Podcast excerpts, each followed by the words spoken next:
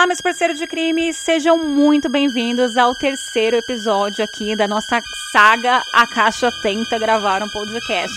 Para quem não me conhece, eu aqui, Euzinha, sou a Caixa e eu fico aqui todas as quartas-feiras contando para vocês histórias de crimes reais que aconteceram no Brasil e no mundo inteiro. Nos dois últimos episódios eu trouxe é, casos pesadíssimos e hoje eu resolvi trazer aqui um caso mais leve, que claro, não se torna menos importante contar esse caso para vocês e as pesquisas deles também foi um pouquinho difícil. E também não tem muito conteúdo aí no nosso amigo YouTube sobre ele. Então eu decidi falar sobre esse caso que marcou muito, muito, muito a minha infância. Eu lembro assim dele como se fosse ontem. Resolvi contar ele aqui para vocês com riqueza de detalhes, porque é outra vítima que merece não ser esquecida. É um caso que não merece ser esquecido. É um caso que se trata até, né, de sonhos acabados ali, de sonhos findados. Afinal, a universidade ali, a faculdade, é um sonho para muitas pessoas, principalmente vestibular da faculdade pública, né? Que afinal, quem não gostaria de estudar numa faculdade pública? Ainda mais num curso como o de medicina. E quem presta esses vestibulares já tem em mente que o tradicional tradicional trote para os calouros vem incluído aí nesse pacote. Aquela festa animada que comemora a chegada dos novos estudantes e os parabeniza por terem passado no vestibular. Ovos, farinha, sacos de lixo, esses são ingredientes simples que fazem parte dessas cerimônias. A cena parecia até banal. Eram oito alunos ali, todos da turma 86 da Faculdade de Medicina da USP, e eles estavam ali elaborando uma lista de compras para a celebração daquele dia. Alguém que os visse ali naquele instante jamais poderia supor, mas ali estava começando a ser construído o roteiro de uma morte. A morte de Edson Tsushi, de 22 anos.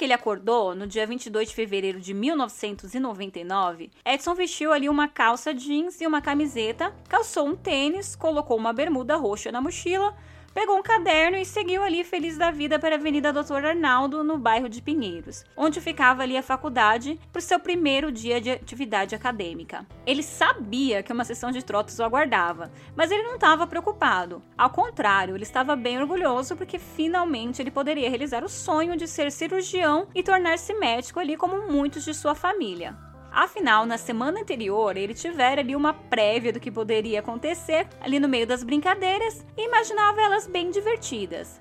Quando ele foi fazer a matrícula, ele teve o corpo inteiro pintado com tinta guache, a cueca rasgada, os cabelos raspados e, em descuido ali de um veterano com uma tesoura, ele acabou tendo um corte no rosto. Ele ficou no estado tão deplorável que sua mãe, a comerciante Yen Yin, teve de apanhá-lo de carro.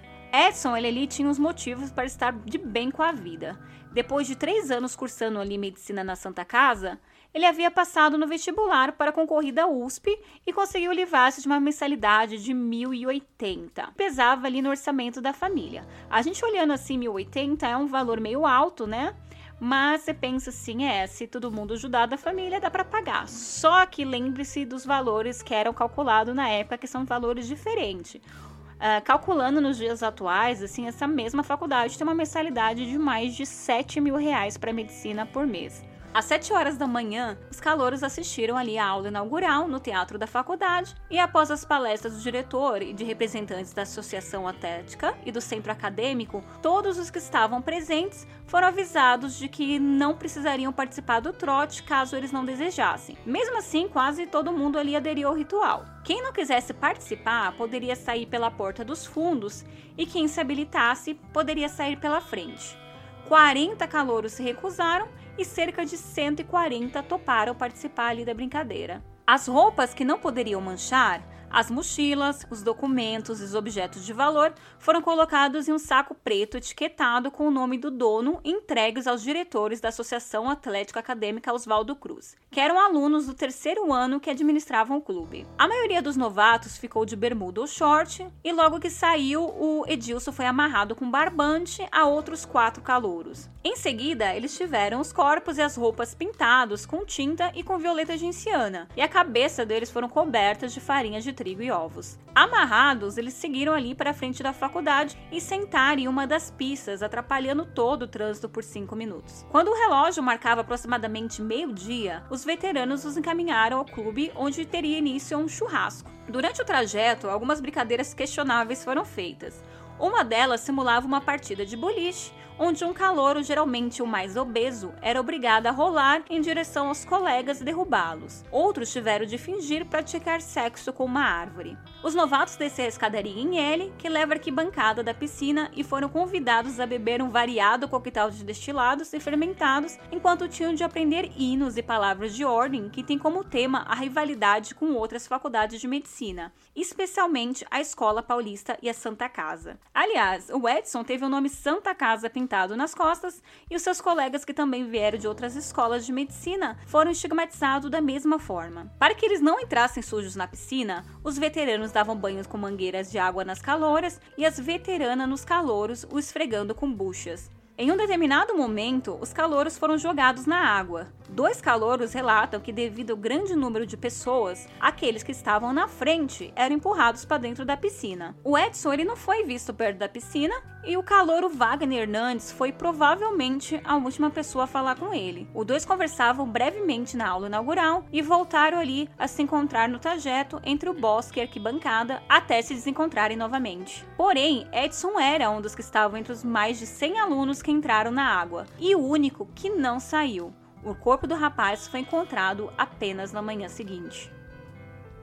Por volta do meio-dia e meia, havia cerca de 300 pessoas dentro da piscina. A lavagem de mangueira que os calouros receberam previamente só ajudou mesmo a tirar o excesso de tinta que estava em cima da pele. A tinta restante começou a desprender dos corpos dos alunos, deixando a água da piscina completamente turva. Por volta das duas e meia, um temporal tomou conta ali do céu e obrigou os estudantes a sair rapidamente da piscina. Em torno das quatro e meia, após a chuva, não havia mais ninguém na água. Em compensação, também não dava para enxergar nada no fundo da piscina. Tamanha era a sujeira deixada pelos estudantes. Neste momento, o pessoal estava todo abrigado ali num lugar chamado Caveirinha, que era o nome dado ao menor dos dois ginásios cobertos do Atlética. Eles estavam ali tomando cerveja, comendo churrasco e ouvindo música que eram techno e forró em alto volume. Alguns estudantes estavam embriagados, mas nenhuma briga naquele dia foi registrada.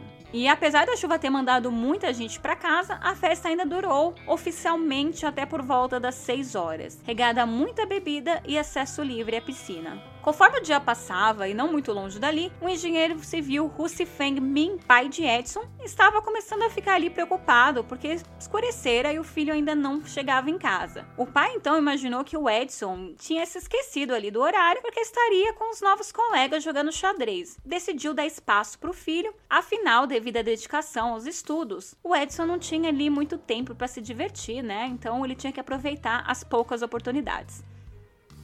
Após o corpo ser descoberto às 7h30 no dia seguinte pelo funcionário Luiz Carlos dos Santos, o clima na Atlética ficou pesado. Eram 8h20 da manhã de 23 de fevereiro de 1999 quando a polícia chegou. Retirado da água pelos bombeiros, encontrava-se imobilizado sobre o piso cimentado na margem de uma piscina no fundo do Clube Oswaldo Cruz e o perito anotou cabelos pretos e lisos, oriental, cerca de 1,75m, compleição física mediana, era Edson Tsushi. A maioria dos envolvidos ali nesse evento, eles não acreditavam ali na hipótese de ter acontecido uma agressão durante o trote. Na verdade, eles apostavam ali mesmo era na hipótese de que o Edson tinha voltado sozinho depois das imediações da piscina e provavelmente alcoolizado teria escorregado e caído na água, o que foi descartado totalmente posteriormente pelo exame toxicológico que detectou que Edson não ingeriu nenhuma bebida alcoólica. O laudo do Instituto Médico Legal, também conhecido como IML, levou quase dois longos meses para ser divulgado, falando em minutos de agonia e luta antes da morte. E esse laudo caiu como uma bomba, né, na Atlética. A primeira providência da diretoria foi proibir todos os funcionários de comentar o assunto, especialmente com a imprensa.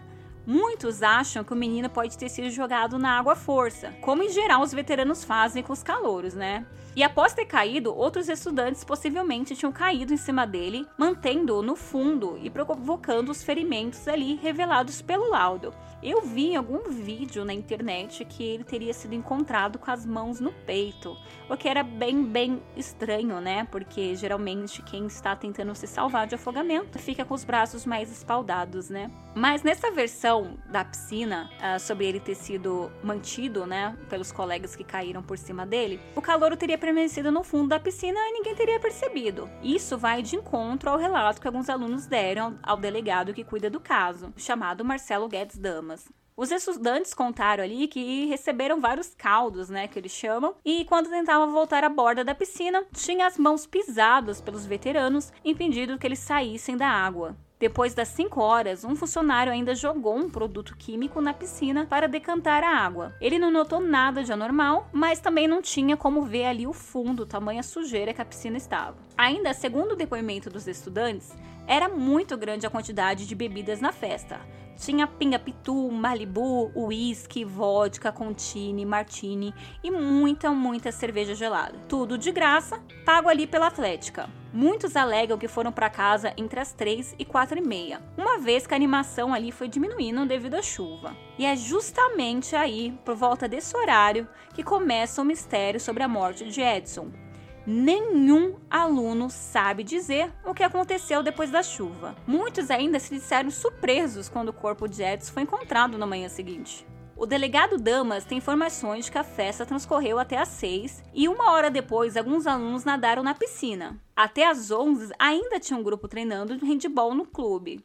Na polícia, aproximadamente 100 alunos, entre calouros e veteranos, foram intimados a depor e afirmaram, sempre acompanhados de Guilherme Batóquio, advogado contratado pela Atlética e pelo Centro Acadêmico para defendê-los, em unissônio que nada viram e nada sabem, defendendo-se a si mesmo e seus pares em um explícito espírito de cor, dizendo que o trote não foi violento e que ninguém os obrigou a nadar ou a beber, e se calaram evidenciando um pacto. A promotora Elane Passarelli suspeita que, durante o trote, o rapaz foi espancado e jogado na piscina. E ela alega, abre aspas, Ouvimos dezenas de participantes, todos negaram, e agora me faz acreditar ainda mais, com o laudo, que decidiram acobertar os assassinos num pacto. Fecha aspas. A versão dada pelos estudantes no DHPP, porém, começou a ser desmontada quando a mãe de um calouro, que preferiu não se identificar, ligou três dias depois da morte para o ouvidor da polícia, Benedito Domingos Mariano, para contar que seu filho e os colegas foram obrigados pelos veteranos a ingerir bebida alcoólica. Muitos, inclusive, chegaram a passar mal e ainda foram ameaçados se contassem algo à polícia.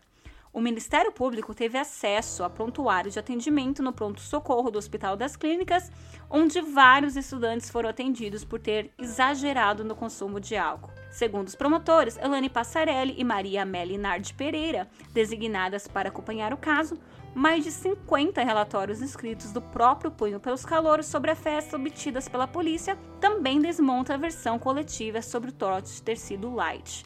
Os estudantes ficaram em uma situação ainda mais delicada depois que um vigia do clube prestou depoimento, afirmando que recebeu um telefonema às 4 horas da manhã de um aluno veterano perguntando se estava tudo bem por ali. A promotora então pediu a quebra de sigilo telefônico de um grupo de estudantes para fazer ali o cruzamento das informações, mas este aluno ele negou que tenha feito essa chamada. As promotoras do caso prometeram indiciar todos os alunos que estavam na festa por homicídio depois que o laudo mostrou que Edson, que não sabia nadar, morreu entre meio-dia e quatro da tarde, no auge da festa, vítima de asfixia mecânica por afogamento.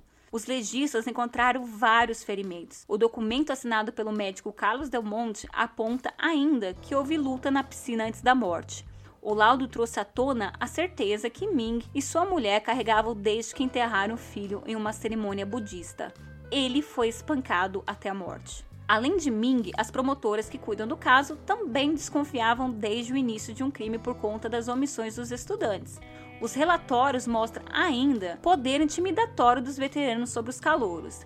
Desde o dia da morte, o assunto virou tabu nos corredores e nas salas de aula da Faculdade de Medicina. Um estranho silêncio envolveu esses futuros médicos. A atitude correta seria incentivar a apuração e não negar evidências do homicídio. Edson ali faria parte de uma elite. Sua morte, contudo, rebaixou a turma de calouros de 1999 e seus veteranos violentos a um bando marcado para sempre pelo corporativismo cego.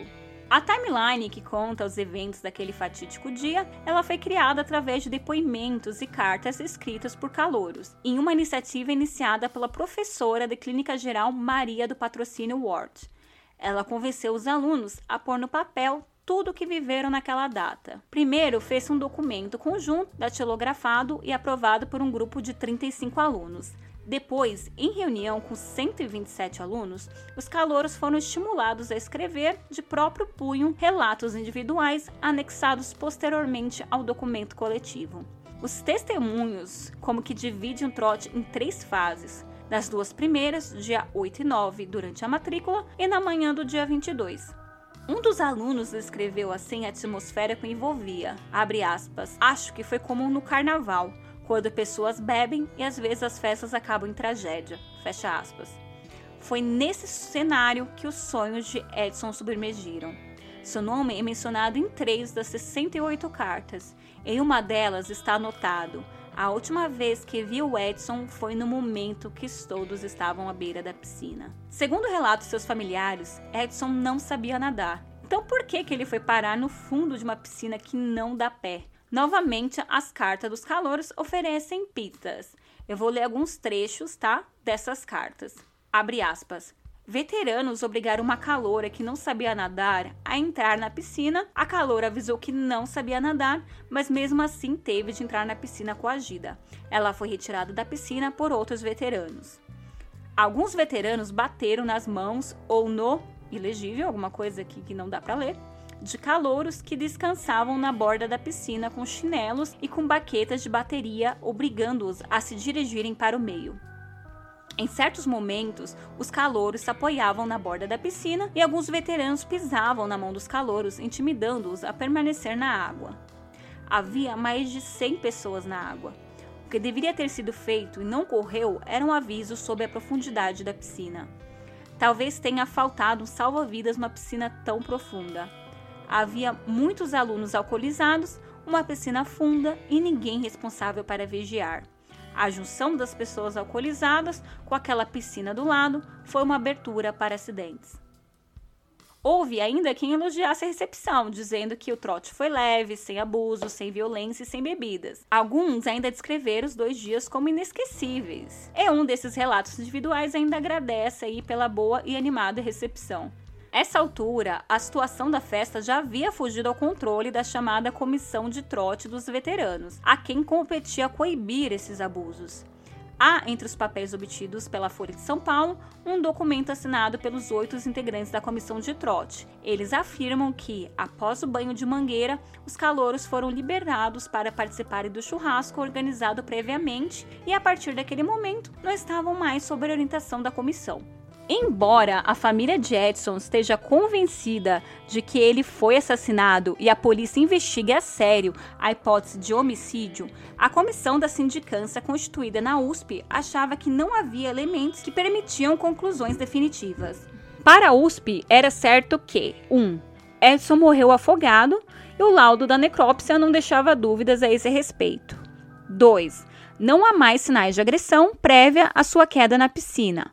O corpo apresentava escoriações e manchas. As primeiras, conforme explicações dos responsáveis pelo laudo da comissão, devem ser de decorrência do período que Edson se debateu debaixo da água, tentando salvar-se. Quanto às manchas, não teriam sido produzidas na festa do dia 22, mas cerca de três dias antes. Tem-se como duvidosa a hora da morte de Edson, embora mencione a possibilidade que tenha ocorrido entre as duas e as quatro do dia 22, o laudo não é categórico. As cartas registram a presença de estudantes no local da festa até por volta das 11. O corpo de Edson foi encontrado na manhã seguinte, às 7h30. A promotora do Estado de São Paulo, Eliane Passarelli, apresentou a denúncia no 5 Tribunal do Júri, no Fórum de Pinheiros, zona sudoeste de São Paulo, contra dois médicos e dois estudantes de medicina da USP pela morte de Edson. Segundo a denúncia, os quatro cometeram homicídio com dolo eventual, ou seja, assumiram o risco de produzir o resultado de sua ação. Homicídio doloso é quando há a intenção de matar. Os réus dessa denúncia eram Frederico Carlos Genha Neto, Ari de Azevedo Marques Neto, Guilherme Novita Garcia e Luiz Eduardo Passarelli Tirico. Frederico Carlos Genha Neto, conhecido na época como Ceará, era apontado como um dos veteranos mais agressivos nas recepções de alunos. Estudante do sexto ano, ele chegou a ameaçar um calouro, dizendo que estaria marcado caso ele se recusasse a se arrastar pelo chão do ginásio. Em um vídeo gravado numa festa, Frederico chegou a dizer que tinha matado o japonês, uma alusão a Edson. A declaração rendeu cinco dias de cadeia, mas o veterano foi solto sob a alegação de que as declarações foram feitas ali em tom de brincadeira. Hoje, com mais de 30 anos, Frederico está casado e é médico especializado em ortopedia e traumatologia. Atende numa clínica de fraturas de ortopedia na Moca, na zona leste de São Paulo. Guilherme Novita Garcia, conhecido como Campanha, admitiu ter feito brincadeiras para assustar os calouros e disse ainda ter jogado uma estudante na piscina naquele dia. Em depoimento na sindicância interna da faculdade, Guilherme provocou tumulto ao acusar membros da comissão de distorcer suas palavras e se recusou a assinar o termo final. Atualmente, com mais de 35 anos, Garcia é médico especialista em ginecologia e obstétrica. Luiz Eduardo Passarelli Tirico era titular do time de basquete da faculdade e considerado um mauricinho por seus companheiros. Nos depoimentos, afirmou que não estava na área da piscina no momento em que todos pularam. Está com mais de 30 anos e, assim como o amigo Frederico, é especializado em ortopedia. Ari de Azevedo Marques Neto, então aluno do terceiro ano da faculdade, era o presidente da Associação Atlética, de temperamento calmo, praticante de surf e handball, era uma das lideranças do trote. Ari teria puxado os gritos da guerra de faculdade que levaram os alunos a pularem na piscina. Ele agora é um cirurgião plástico. Todos esses nomes dos acusados, eles vieram através das cartas com depoimentos aí dos alunos que participaram da festa como calouros. Em 2006, o Superior Tribunal da Justiça decidiu pelo trancamento da ação por falta de provas por cinco votos a três. O relator, o ministro Paulo Galotti, afirmou que os depoimentos prestados mostram que houve calouros que participaram do trote que não se incomodaram e outros que se consideravam humilhados, mas todos deixam certo que não há como relacionar os acusados com a morte da vítima processo apontava quatro estudantes organizadores da festa como os responsáveis pela morte de Edson, mas foi arquivado porque o Superior Tribunal de Justiça considerou que não havia provas suficientes para incriminar os acusados e que tudo não passou de uma brincadeira de mau gosto. A promotora de justiça que trabalhou no caso diz que durante dois anos de investigações foram ouvidas testemunhas e levantados dados que provariam que houve um homicídio. Isso não é um acidente. Nós não podemos considerar que pessoas que tenham nível superior se deem ao luxo de causar acidentes dessa natureza. Mais de 20 anos depois, com o processo arquivado na justiça, a mãe de Edson ainda sonha com essa justiça e pede reabertura do caso. Ela diz, aspas, Ainda não sei o que aconteceu com meu filho. Após tanto tempo, só queria que as fitas das filmagens que sumiram e nos prometeram. Precisamos de justiça e abafaram o caso. Fecha aspas. Yenin mora sozinha em Santo Amaro e não tem com quem conversar. O filho do meio, Emílio, é engenheiro e mora em Jundiaí, e o mais velho mora nos Estados Unidos com a mulher e a filha. O pai do calouro morreu em 2008 e, segundo a IEM, abre aspas, ele já não comia, ficou magro e doente e morreu de depressão. Tudo por causa do meu filho que já foi. Fecha aspas. Segundo a promotora responsável pela denúncia, Helena Passarelli, ele ia no Ministério Público quase todos os dias em busca de respostas. Ele não se conformava. Ele começou a sentir raiva da justiça e da universidade e considerava injusto nunca ter recebido uma indenização. Eu li em uma matéria, acho que era da Isto É, se não me engano, que ele deu uma entrevista e nessa entrevista ele falava que ele se culpava pela morte do filho porque ele estranhou que o filho não chegava em casa, né? O filho não era de se atrasar e, o, e era, estava escurecendo e o filho não voltava para casa. E ele chegou a pensar em pegar o carro e ir até a faculdade e procurar pelo filho, mas ele decidiu não fazer porque ele achou que o filho dele estava só se divertindo. Então ele se culpava por não ter ido até a faculdade e ele acreditava mesmo que se ele tivesse ido até a faculdade com o carro e procurado por lá, é, o filho dele poderia estar vivo, né? Sendo que se o filho dele estava morto desde o meio-dia, não teria o que fazer. Mas é difícil você explicar isso para um pai em sofrimento.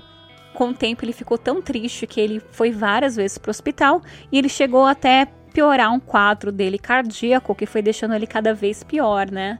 E tudo por causa da depressão. A decisão de não indenização veio do Tribunal da Justiça de São Paulo e o entendimento foi de que a universidade não era responsável pela piscina do centro acadêmico onde ocorreu a fatalidade. Os pais de Edson entraram com uma ação contra a USP, reclamando a indenização por danos morais e materiais. Pediram pensão mensal de 7,5 mil e indenização equivalente a 20 mil salários mínimos. De acordo com o entendimento ali do tribunal, a USP não tinha a posse do bem onde ocorreu a morte do calouro. O entendimento é de que o Estado cedeu, em regime de comodato, a área da piscina ao Centro Acadêmico Oswaldo Cruz. O termo foi lavrado em 11 de junho de 1957 pelo prazo de 40 anos. Tempos depois, outro documento registrou a doação do imóvel à USP. O contrato de comodato entre a USP e o centro acadêmico foi prorrogado até agosto de 2033. Assim, pelo que se percebe, embora o imóvel pertença à USP por doação da Fazenda do Estado, a donatária nunca teve a posse do referido bem, que desde 1957 estava sob a guarda e os cuidados do centro acadêmico, não podendo ela, a USP, assim responder por algo sobre o qual não detém o poder da vigilância e fiscalização. E, gente, é uma coisa triste, porque pelo que eu pude ver desse julgamento que saiu, né, essa sentença aí de não ser necessária indenização, acabou ocorrendo simplesmente porque eles meio que processaram o CNPJ errado entendeu? Porque eles acharam que era a USP usa aquele espaço, os alunos da USP usa, mas na verdade aquele espaço não era bem da USP, a USP só podia usar aquele espaço, mas não era deles. E eles deviam ter processado o espaço e não a USP. Era um rolo assim muito ridículo, cara. Aquelas famosas brechas na lei, né, que deixa que faz muita gente sair impune.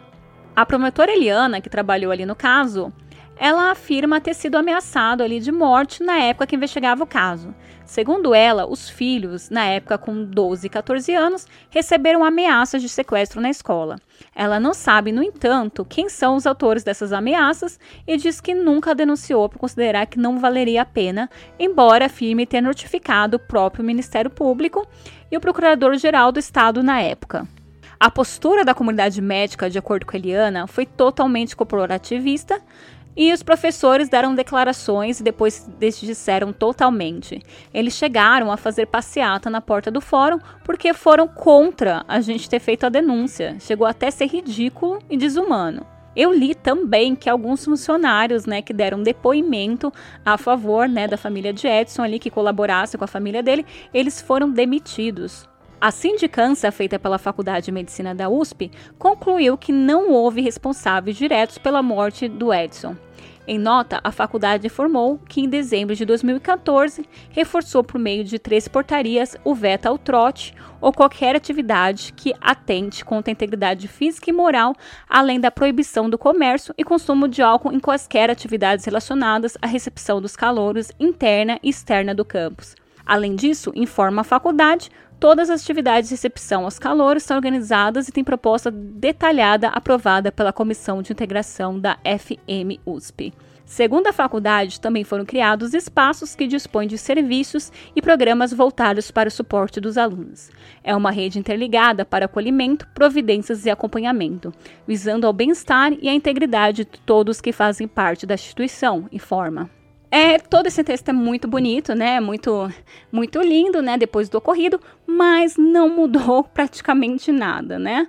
Porque depois disso, a USP, ah, no mesmo curso de medicina, foi envolvida em nova polêmica, dessa vez relacionada a abusos sexuais em festas universitárias e trotes. Em 2014, alunos da unidade denunciaram terem sido estupradas em festas promovidas por estudantes da instituição.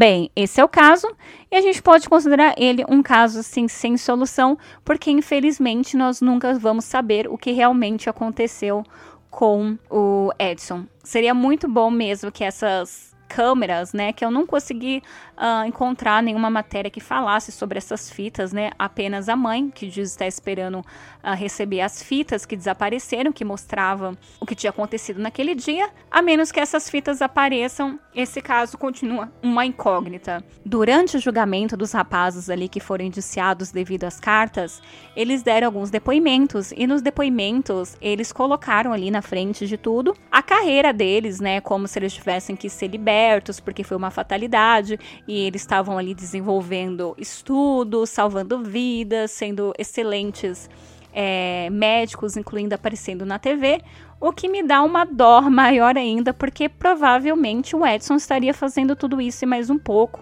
porque dizem que ele era muito, muito, muito dedicado aos estudos. É, eu também eu vou me abster de dar minha opinião sobre acusar esses, esses rapazes. É claro que o que estava acontecendo ali, a violência que era descrita por eles, merecia uma punição, realmente, né? Eles mereciam uma punição por conta disso, mas a gente também não sabe se foi realmente eles realmente que tiveram uma participação assim ativa para culminar na morte do Edson. Mas repito que eles mereciam sim, de acordo com todas as cartas, as violências por eles praticadas, eles mereciam sim cumprir alguma medida punitiva para essa violência deles. Uma pena para a família do Edson, a mãe dele agora vive sozinha, trabalha sozinha e não tem mais a companhia dos filhos, não tem a companhia né, do marido, que infelizmente acabou entrando aí em quadro depressivo por causa desse caso.